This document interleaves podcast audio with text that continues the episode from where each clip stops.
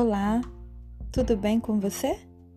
Seja bem-vindo ao Poder do Alto Amor, o podcast que reúne textos, reflexões e dicas que te ajudarão a descobrir o real poder do amor próprio. Eu me chamo Daniele Ferrari, sou psicóloga clínica e hoje separei para nós uma crônica de Marta Medeiros intitulada Feliz por Nada.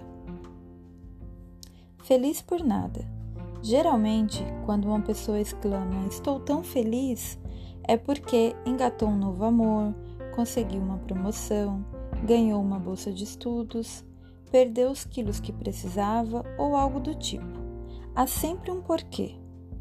Eu costumo torcer para que essa felicidade dure um bom tempo, mas sei que as novidades envelhecem e que não é seguro se sentir feliz apenas por atingimento de metas muito melhor é ser feliz por nada.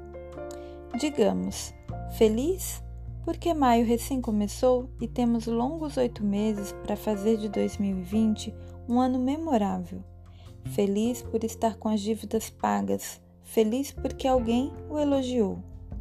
Feliz porque existe uma perspectiva de viagem daqui a alguns meses. Feliz porque você não magoou ninguém hoje.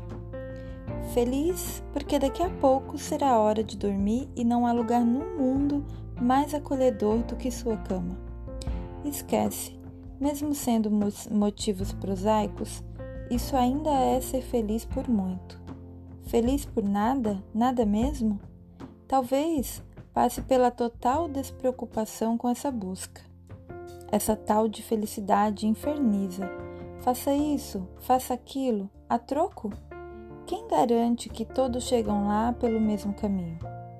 Particularmente, gosto de quem tem compromisso com a alegria, que procura relativar as chatices diárias e se concentrar no que importa para valer, e assim aliviar o seu cotidiano e não atormentar o dos outros.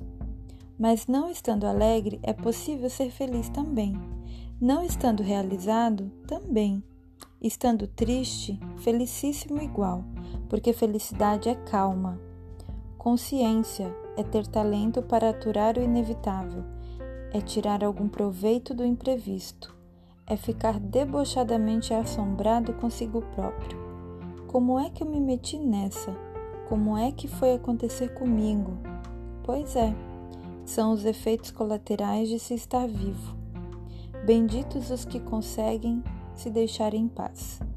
Os que não se cobram por terem cumprido suas resoluções, que não se culpam por terem falhado, não se torturam por terem sido contraditórios, não se punem por não terem sido perfeitos.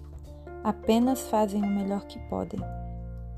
Se é para ser mestre em alguma coisa, então que sejamos mestres em nos libertar da patrulha do pensamento de querer se adequar à sociedade e ao mesmo tempo ser livre. Adequação e liberdade simultaneamente é uma senhora ambição. Demanda a energia de uma usina. Para que se consumir tanto? A vida não é um questionário de Proust. Você não precisa ter que responder ao mundo quais são suas qualidades, sua cor preferida, seu prato favorito, que bicho seria. Que mania de se autoconhecer! Chega de se autoconhecer. Você é o que é, um imperfeito bem intencionado e que muda de opinião sem a menor culpa. Ser feliz por nada talvez seja isso. Uma ótima crônica da Marta Medeiros, conduzindo a gente à reflexão. Espero que você tenha gostado. Eu vou ficando por aqui. Deixo um beijo cheio de autoestima para você e até a próxima.